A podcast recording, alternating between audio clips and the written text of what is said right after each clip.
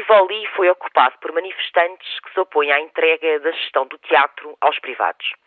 Rui Rio, depois de ter esvaziado as funções e estrangulado financeiramente o Teatro Municipal, decidiu desresponsabilizar a segunda maior autarquia do país pela gestão de uma das nossas mais prestigiadas salas. Portanto, o Rivali, cuja recuperação foi paga com dinheiros públicos e mesmo comunitários, passará a ser gerido por privados, que, como sempre, passam o tempo a criticar o Estado, badalando que têm mais iniciativa e que são mais eficazes, mas depois não sabem viver sem ele. E Rio tem dois objetivos: a rentabilidade e o populismo. A sua declaração de impotência não é, infelizmente, um momento de lucidez. É antes porque o autarca e os seus apoiantes não sabem realmente distinguir o pelouro da cultura do pelouro do comércio.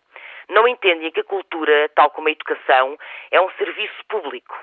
Não sendo capazes de ter quaisquer outros critérios sobre a cultura e a arte, sobra-lhes o único que conhecem, o lucro, o resultado da bilheteira.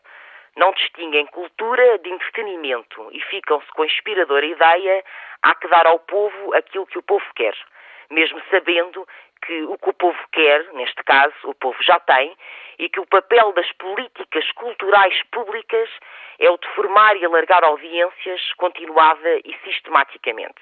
É consagrar a liberdade de expressão e de criação, condições fundamentais para uma democracia, independentemente da rentabilidade imediata.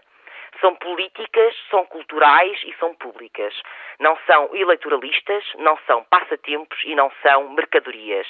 Entretanto, a senhora Ministra da Cultura vacilou quanto baste sobre dialogar ou não com os ocupantes do Rivali.